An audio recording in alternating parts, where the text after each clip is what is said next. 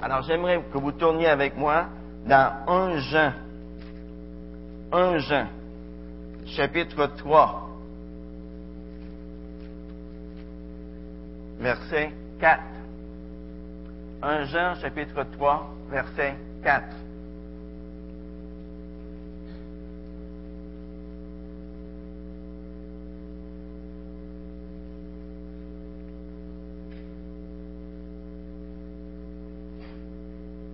Quiconque commet le péché commet aussi une violation de la loi. Et le péché, c'est la violation de la loi. Or, vous le savez, lui, le Seigneur, est apparu pour ôter les péchés. Il n'y a pas de péché en lui. Quiconque demeure en lui ne pêche pas. Quiconque pêche ne l'a pas vu et ne l'a pas connu. Petits enfants, que personne ne vous séduise. Celui qui pratique la justice est juste, comme lui, le Seigneur, est juste. Celui qui commet le péché est du diable, car le diable pêche dès le commencement. Le Fils de Dieu est apparu afin de détruire les œuvres du diable. Quiconque est né de Dieu ne commet pas le péché, parce que la semence de Dieu demeure en lui. Il ne peut pécher, puisqu'il est né de Dieu. C'est par là que se manifestent les enfants de Dieu et les enfants du diable. Quiconque ne pratique pas la justice n'est pas de Dieu. Non plus celui qui n'aime pas son frère un texte matin. Hein. J'aimerais prier. On commence. Père éternel, à la lumière de ce texte, on a vraiment besoin de tes lumières. On veut te remercier ce matin parce que tu nous donnes ta parole. Tu ne fais place à aucun compromis. Seigneur, merci parce que tu es le même. Hier, aujourd'hui, éternellement, tu ne changes pas. Nos pensées peuvent changer, mais les tiennes ne, changent jamais. Seigneur, on veut te prier ce matin afin que tu ouvres les yeux de notre intelligence, que tu ouvres notre cœur, qu'on puisse non seulement comprendre ta parole, mais que tu nous donnes la grâce de la mettre en pratique dans nos vies. Au nom de Jésus. Amen. Un jour, il y a un pasteur qui prêchait une série de sermons contre les péchés que les chrétiens pouvaient commettre. Au bout d'un certain temps, il y a un membre de l'Assemblée qui s'est levé et lui a dit qu'il ferait mieux de prêcher ses messages aux perdus et non pas à eux. Et pourquoi? lui a demandé le pasteur. Alors ce membre, frustré des sermons de son pasteur, a ajouté, Après tout, le péché dans la vie d'un chrétien, c'est bien différent du péché dans la vie des non-croyants. Et à cela, le pasteur a répliqué, Oui, c'est vrai, c'est bien différent. C'est bien pire. C'est bien pire. À cause de notre foi en Jésus-Christ, à cause de notre union avec lui, à cause de ce que nous sommes devenus. Toute notre vie peut être bien différente de ce que nous étions avant de connaître Christ. Lorsque nous regardons de près l'épître de Jean, nous voyons qu'elle nous présente différents tests par lesquels il est possible de déterminer si nous possédons ou non la foi qui sauve. Au chapitre 1, chapitre, chapitre 1, verset 5, jusqu'au chapitre 2, verset 6, nous voyons que ce qui caractérise le vrai croyant, c'est qu'il vit dans la lumière et non dans les ténèbres. Puis, au chapitre 2, verset 7, jusqu'au verset 17, nous voyons que ce qui caractérise le vrai croyant, c'est qu'il vit dans la connaissance et l'amour de Dieu, et non dans l'amour du monde. Puis, au chapitre 2, verset 18 jusqu'au verset 27, nous voyons que ce qui caractérise le vrai croyant, c'est qu'il vit dans la vérité et non dans l'erreur. Au chapitre 2, verset 28, jusqu'au chapitre 3, verset 3, nous voyons que ce qui caractérise le vrai croyant, c'est qu'il vit dans l'espérance et non dans la honte. Et dans le texte de ce matin, nous voyons un autre test en ce qui concerne le vrai croyant. C'est qu'un véritable enfant de Dieu ne pratique pas le péché. Le véritable enfant de Dieu s'efforce de mener une vie pure. Dans ce texte, il y a trois raisons en particulier pour lesquelles un enfant de Dieu désire mener une vie pure. La première raison, c'est parce que le péché est complètement incompatible avec la loi de Dieu. On voit ça au verset 4. Quiconque commet le péché commet aussi une violation de la loi. Et le péché, c'est la violation de la loi. Le verset 4 définit ce qu'est le péché. C'est la violation de la loi. C'est un défi porté contre Dieu. Au fond, le péché, c'est un problème de volonté. Le péché, c'est affirmer notre volonté contre la volonté de Dieu. Le péché, c'est dire complètement le contraire de ce que Jésus a pu dire au jardin de Gethsemane. C'est dire que ma volonté soit faite et non la tienne. Comme vous le voyez, le péché indique une attitude de rébellion contre Dieu. Je ne sais pas si vous avez déjà entendu l'histoire de cette petite fille qui était assise dans l'auto avec son papa. Tout d'un coup, elle a enlevé sa ceinture de sécurité et elle a décidé de se mettre debout sur le siège avant. Son père, pris de panique, lui ordonna de s'asseoir et de mettre sa ceinture tout de suite. Mais elle refusa net son père lui ordonna une seconde fois de s'asseoir et de mettre sa ceinture. Mais elle refusa à nouveau.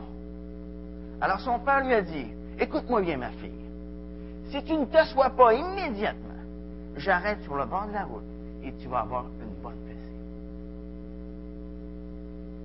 La petite fille obéit, subito presto. Mais quelques minutes plus tard, elle a dit calmement, Papa, tu sais, là, dans ma tête, je suis encore debout.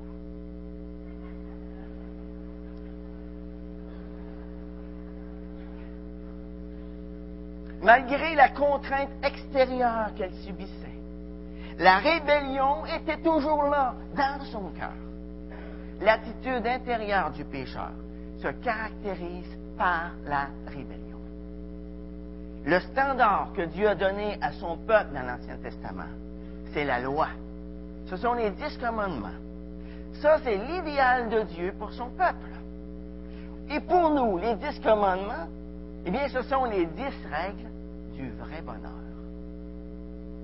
Toute la loi, Jésus la résume devant les pharisiens qui veulent le mettre à l'épreuve.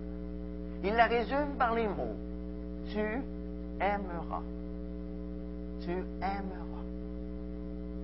Les quatre, les quatre premiers commandements peuvent être résumés par les mots Tu aimeras le Seigneur ton Dieu de tout ton cœur, de toute ton âme, de toute ta pensée. Les six autres commandements expriment notre devoir envers les hommes et sont résumés par les mots Tu aimeras ton prochain comme toi-même.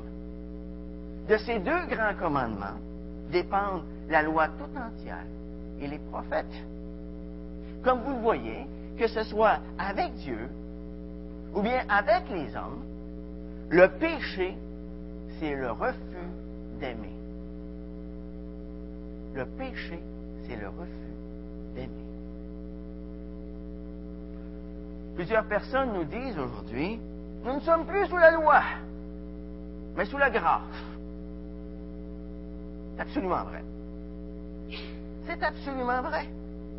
Mais est-ce que ça implique que je n'ai plus besoin d'obéir au commandement de Dieu? Et comme disait Paul dans Romains 6, pécherions-nous pour que la grâce abonde? Certes non, certes non. La loi de Dieu exige de moi ce que je dois faire. Mais la grâce de Dieu remplit mon cœur à tel point que je n'ai plus le goût de pratiquer le péché.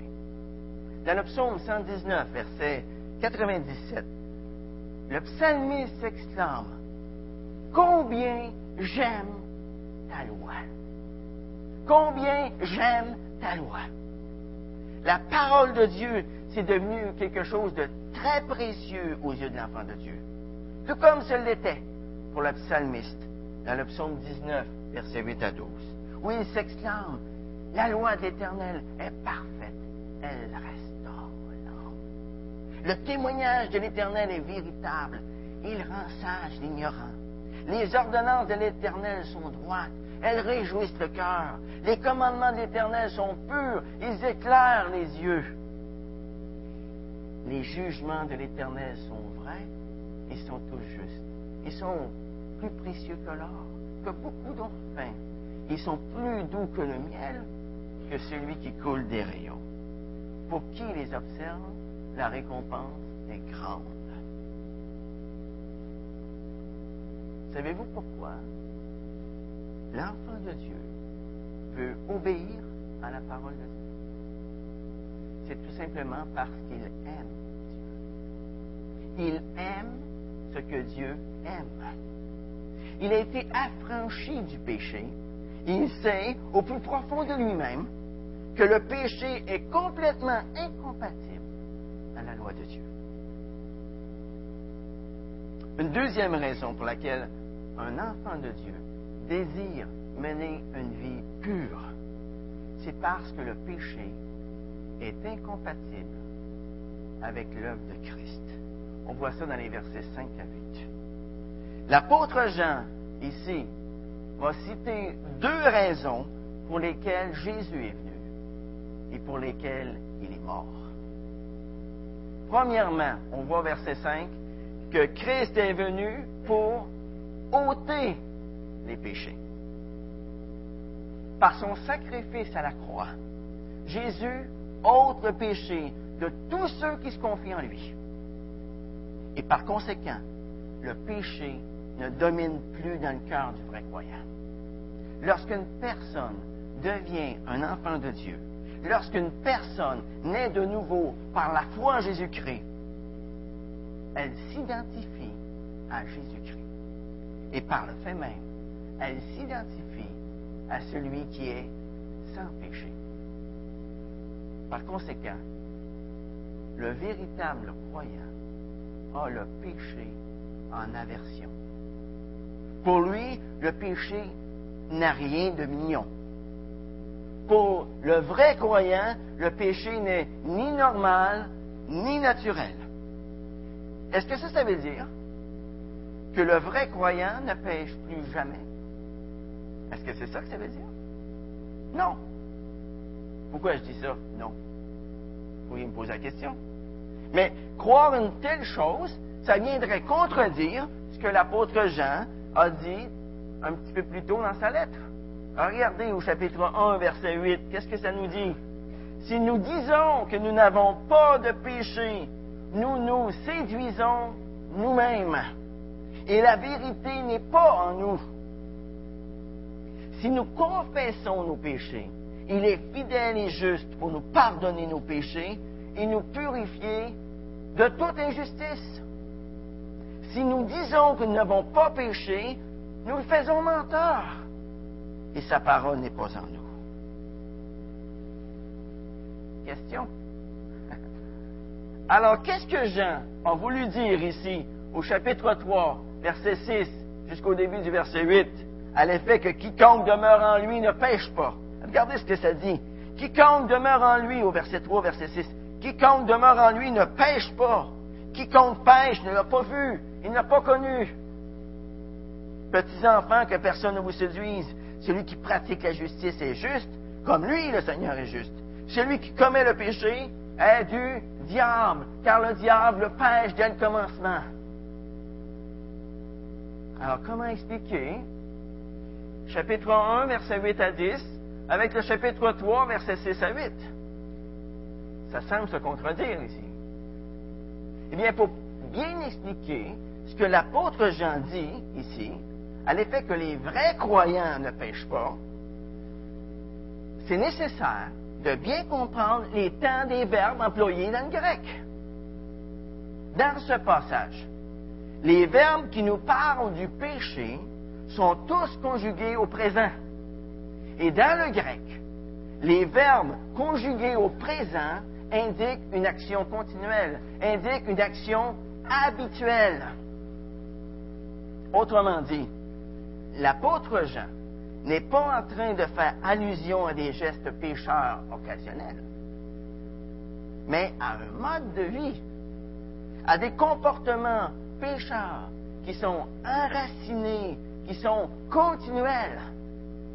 Voyez-vous la nuance?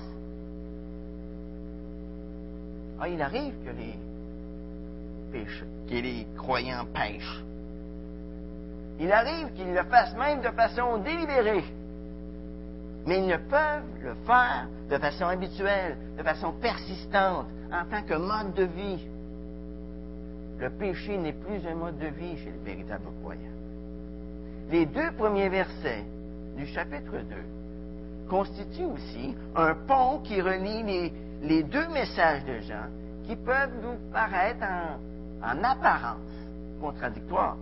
Tournez la page. 1 Jean chapitre 2 verset 1. Il dit, mes petits enfants, je vous écris ceci afin que vous ne péchiez pas. Et si quelqu'un a péché, nous avons un avocat auprès du Père, Jésus-Christ le juste. Il est lui-même victime expiatoire pour nos péchés, non seulement pour les nôtres, mais aussi pour ceux du monde entier. Comme vous le voyez par ce texte, même si le croyant pêche parfois, ce n'est plus le péché mais l'opposition au péché qui est devenu le principe dominant de sa vie. La nouvelle nature que le croyant a reçue à sa conversion le remplit d'une haine contre le péché, d'une haine contre toute injustice. Même si le croyant n'est pas complètement libéré de tout vice, il s'efforce de tout son cœur de conformer sa vie à l'obéissance de Dieu. Le péché ne règne plus en lui. Le croyant peut quelquefois tomber dans le péché, mais il ne veut plus y marcher. Voyez-vous la différence? En devenant enfant de Dieu, le péché est devenu quelque chose de complètement anormal, de contre-nature. Dans Romains chapitre 6, versets 12 à 13, la parole de Dieu déclare que le péché ne règne donc pas dans votre corps mortel et n'obéissez pas à ses convoitises. Ne livrez pas vos membres au péché comme armes pour l'injustice, mais livrez-vous vous-même à Dieu comme des vivants revenus de la mort et offrez à Dieu vos membres comme armes pour la justice.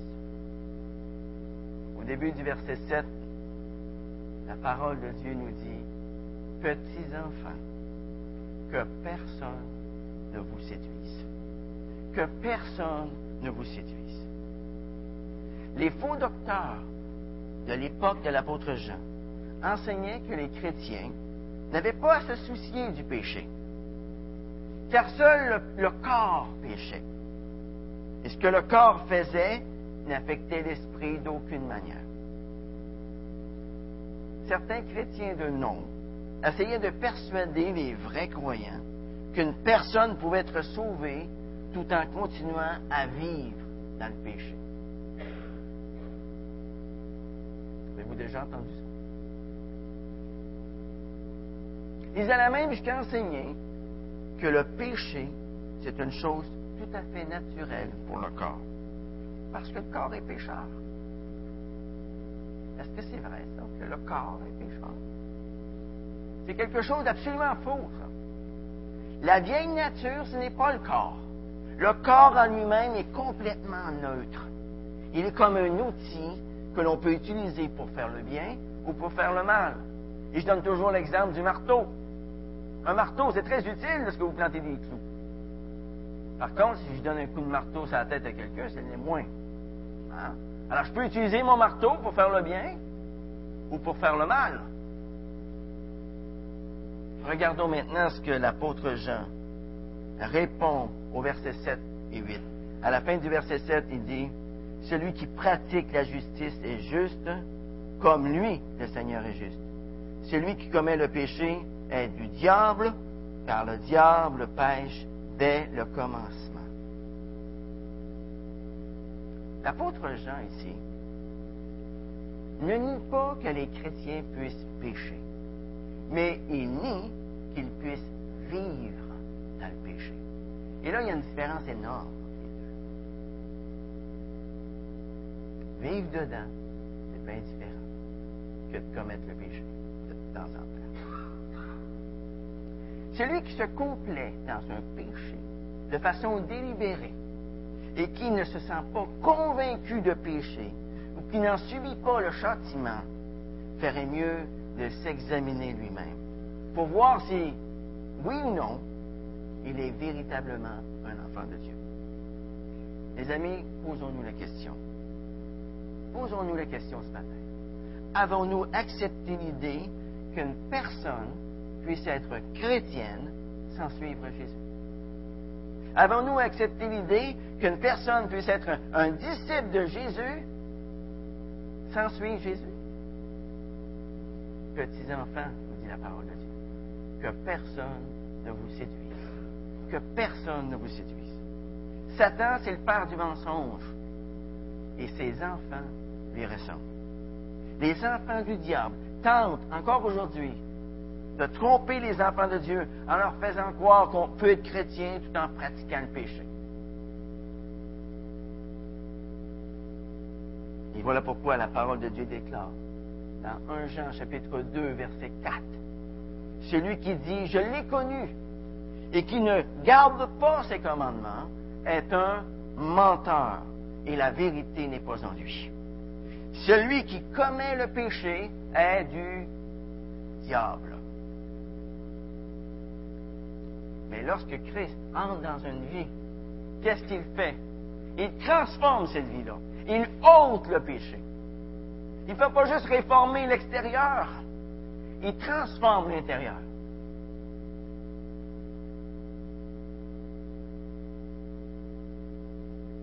Une deuxième raison pour laquelle Jésus est venu et qu'il est mort, c'est afin de détruire les œuvres du diable. On voit ça à la fin du verset 8. Le Fils de Dieu est apparu afin de détruire les œuvres du diable. Les œuvres du diable, eh bien, se manifestent dans trois sphères en particulier. Premièrement, le diable incite les croyants à pécher et à se rebeller contre Dieu. Deuxièmement, le diable persécute et accuse les croyants. La Bible le décrit comme étant un meurtrier. La Bible le décrit comme étant le destructeur, l'adversaire. Et troisièmement, Satan est le père du mensonge. Il n'y a point de vérité en lui. Il est un calomniateur. Il cherche à tromper les croyants par les mensonges des faux prophètes. Et regardez maintenant la bonne nouvelle. Jésus est venu afin de détruire les œuvres du diable.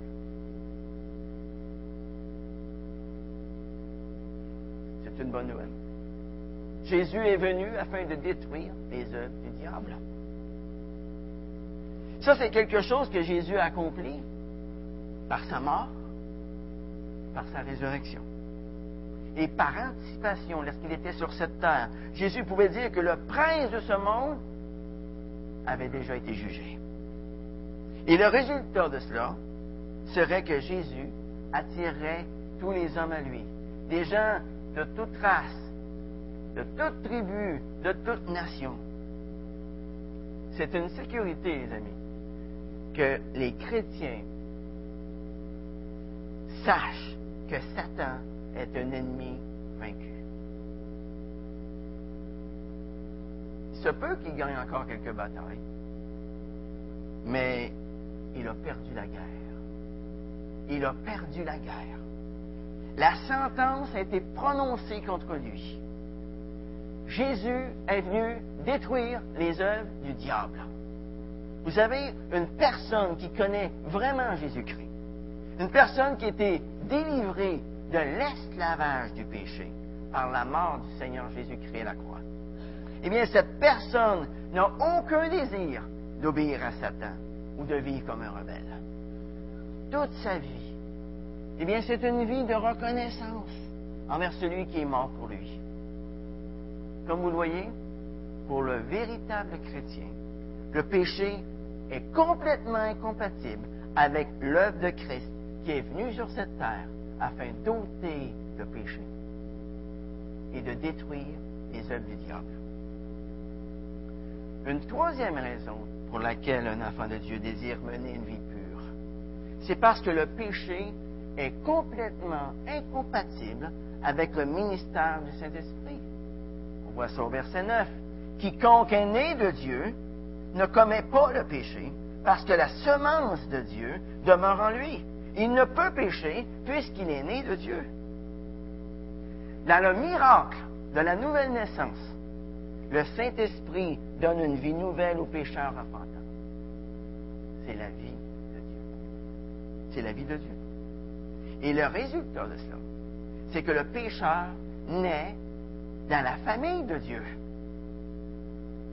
Le résultat de cela, c'est qu'il revêt une nouvelle nature.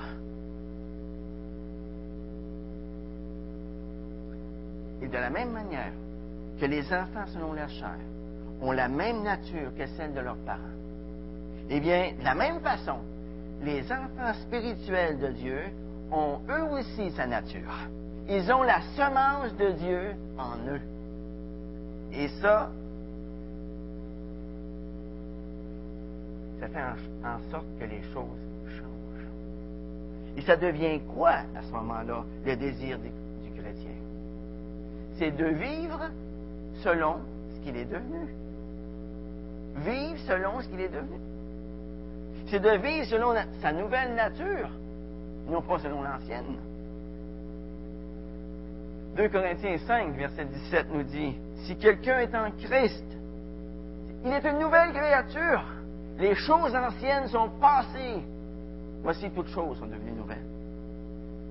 Vous savez, le vrai croyant est très malheureux lorsqu'il pêche. Pourquoi, pensez-vous? C'est tout simplement parce qu'il attriste le Saint-Esprit qui est au-dedans de lui. Il ne peut pas être heureux dans le péché. Impossible. Beaucoup de gens aujourd'hui se pensent chrétiens, alors que tout ce qu'ils font, c'est d'habiller la vraie, la vieille nature avec des ornements religieux. Verset 10, l'apôtre Jean récapitule sa pensée en disant, C'est par là que se manifestent les enfants de Dieu et les enfants du diable. Quiconque ne pratique pas la justice n'est pas de Dieu, non plus celui qui n'aime pas son frère. Voyez, s'abandonner au péché, ça c'est ce qui caractérise les enfants du diable. Ah, ils peuvent professer appartenir à Dieu, mais ils agissent complètement à l'opposé de leur dire. Et à l'opposé de cela, pour le chrétien, la parole de Dieu qui est entre ses mains, eh bien, elle est une lampe à ses pieds, une lumière sur son sentier, pour l'empêcher de trébucher sur les obstacles que Satan met sur son chemin. Pour le chrétien, l'Esprit de Dieu qui est dans son cœur l'aide à se tenir éloigné du péché. Lorsque nous offrons notre corps au Saint-Esprit, savez-vous ce qui arrive? Nous obtenons la force dont nous avons besoin pour vaincre la tentation. Le Saint-Esprit éclaire notre esprit de manière à ce que nous puissions vraiment discerner les réalités spirituelles. Le Saint-Esprit nous donne l'intelligence de Christ de manière à ce qu'il soit capable de saisir la pensée de Dieu. Et s'il lui arrive de pécher, qu'est-ce qu'il fait? Il le confesse immédiatement parce qu'il n'est pas bien dans le péché. Il demande pardon à Dieu afin de retrouver immédiatement sa communion avec lui. Bon, maintenant, quelles sont les raisons? Quelles sont les raisons que nous avons de marcher avec Dieu et de mener une vie qui le glorifie? Eh bien, lorsque nous regardons en arrière, qu'est-ce qu'on voit? Nous voyons l'amour que Dieu le Père nous a témoigné pour que nous soyons appelés enfants de Dieu. Il a donné son Fils unique, afin que quiconque croit en lui ne périsse point, mais qu'il ait la vie éternelle. Lorsque nous regardons aussi en arrière, encore une fois, nous voyons l'amour de Dieu le Fils, l'amour qu'il nous a témoigné en prenant une forme humaine afin de venir mourir pour nous. Dieu le Fils est venu chercher et sauver ce qui était perdu. À la croix, eh bien, ce sont nos souffrances qu'il a portées. C'est de nos douleurs qu'il s'est chargé. À la croix, il a été brisé pour nos péchés, brisé pour nos iniquités. Et le châtiment qui nous donne la paix est tombé sur lui, et c'est par ses meurtrissures que nous sommes guéris. Bon, maintenant, ça c'est lorsque nous regardons en arrière. Mais lorsque nous regardons maintenant en nous, nous y voyons le Saint-Esprit qui est venu faire sa demeure en nous. Il est notre consolateur. Il est celui qui nous enseigne. Il est celui qui nous conduit dans toute la vérité. Lorsque nous regardons maintenant autour de nous, qu'est-ce qu'on voit? Nous voyons nos frères et nos sœurs chrétiens qui nous encouragent dans notre marche. Et lorsque nous regardons encore autour de nous, qu'est-ce qu'on voit? Eh bien, nous y voyons un monde qui a désespérément besoin de voir un témoignage chrétien. Et enfin, lorsque nous regardons en avant de nous, nous voyons le retour du Seigneur et l'éternité dans sa présence. Les amis, si nous vivons ici-bas en nous souvenant de ces choses, de toutes ces choses, savez-vous ce qui va arriver? Eh bien, ça va nous conduire tout naturellement à nous éloigner du péché et à pratiquer la justice. Je me souviens, ça c'est le slogan des Québécois. Je me souviens, c'est écrit sur toutes vos plaques d'immatriculation. Hein? Quand vous suivez quelqu'un, vous êtes appelé à vous souvenir que vous ne devez pas le suivre de trop près. Hein? Surtout si vous voyez l'enseigne. Je me souviens. Mais ça doit être aussi le slogan de chaque enfant de Dieu qui veut vivre selon la volonté de Dieu. Je me souviens. Je me souviens de l'amour de Dieu le Père. Je me souviens de l'amour de Dieu le Fils. Je me souviens de l'amour du Saint-Esprit. Je me souviens de mes frères et sœurs. Je me souviens des frères, des personnes qui sont autour de moi et qui ne connaissent pas Christ. Je me souviens de l'éternité qui m'est réservée en la présence de Christ. Je me souviens. Dieu, les amis, nous convie à une relation d'amour passionnée pour lui. Dites-vous bien une chose, nous ne viendrons jamais à bout de la tiédeur spirituelle de notre vie en appliquant une liste de choses à faire ou à ne pas faire. Il y a des gens qui appellent ça des, des to-do listes.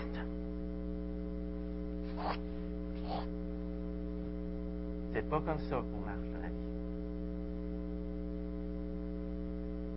La tiédeur spirituelle capitule quand nous tombons éperdument amoureux de Dieu.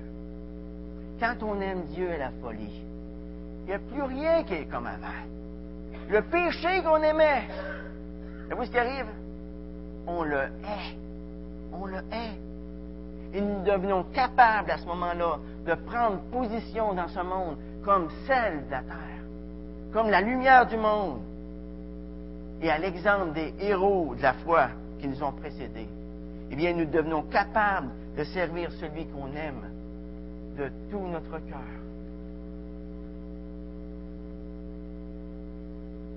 Ce que je dis souvent aux gens, marchez pas par les il faut. Mettez la faute dans tous les il faut. Ce qui doit nous motiver à suivre Christ, c'est notre amour pour lui. Prions. Père éternel, on veut te louer.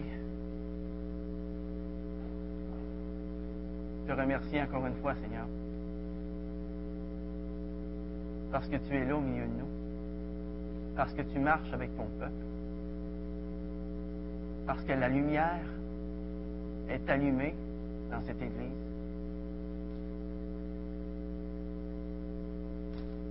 Merci Seigneur parce que on peut marcher par amour pour toi et non pas par tous les il faut de la terre. Seigneur, merci parce que tu as planté cet amour dans nos cœurs par le Saint-Esprit qui nous a été donné. Merci pour ta parole, Seigneur. Et à l'exemple du psalmiste, qu'on puisse dire jour après jour combien j'aime ta loi, combien j'aime ta parole, combien j'aime prendre plaisir à la lire, à la méditer, à prier par elle.